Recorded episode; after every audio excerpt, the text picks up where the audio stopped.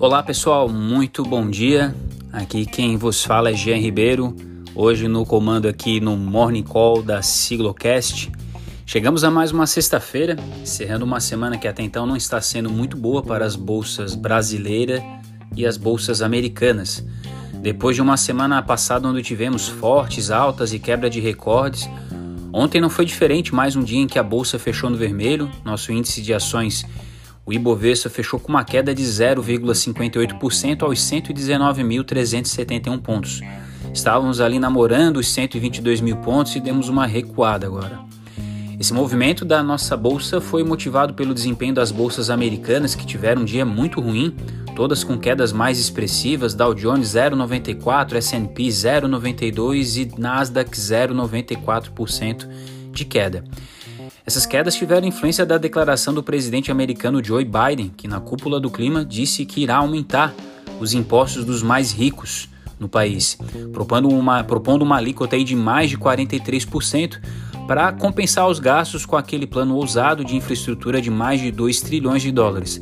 Isso terá que ser aprovado no Senado americano, que obviamente já encontra uma certa resistência entre republicanos e democratas. Os republicanos não são muito favoráveis em aumentar impostos para indivíduos, concordam mais em aumentar impostos para empresas.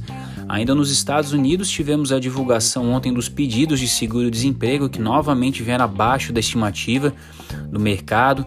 547, desculpa, 547 mil contra a expectativa de 617 mil novos pedidos. É o menor número desde março de 2020.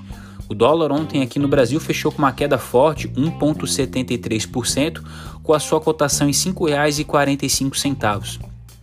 Nessa manhã de sexta-feira, os índices futuros americanos começam o dia demonstrando recuperação, com os investidores digerindo esse aumento de impostos propostos aos mais ricos. Já na Europa, as bolsas polares estão na direção oposta depois dessa semana com bons resultados. Os índices europeus hoje estão no vermelho, reflexo aí do discurso de aumento de impostos nos Estados Unidos. Por falar em imposto, a secretária do Tesouro americano Janet Yellen, que propôs aumentar os impostos sobre ganho de capital das criptomoedas em 80%. Isso fez o Bitcoin despencar mais de 10% nessa madrugada. Temos hoje a divulgação do PMI nos Estados Unidos, assim como tivemos a divulgação desse dado econômico na Europa também. O PMI da zona do euro subiu 56,4 pontos em março e agora em abril subiu para 60 um dado bastante positivo que tem influência da redução das medidas de lockdown na região. Nessa madrugada, as bolsas asiáticas fecharam na sua maioria em campo positivo. Lembrando a todos que hoje teremos o fechamento semanal da sigla. O programa vai ao ar às 19h30 no YouTube e aqui no Spotify também às 19h30, trazendo tudo o que de mais importante rolou nessa semana na economia e na política.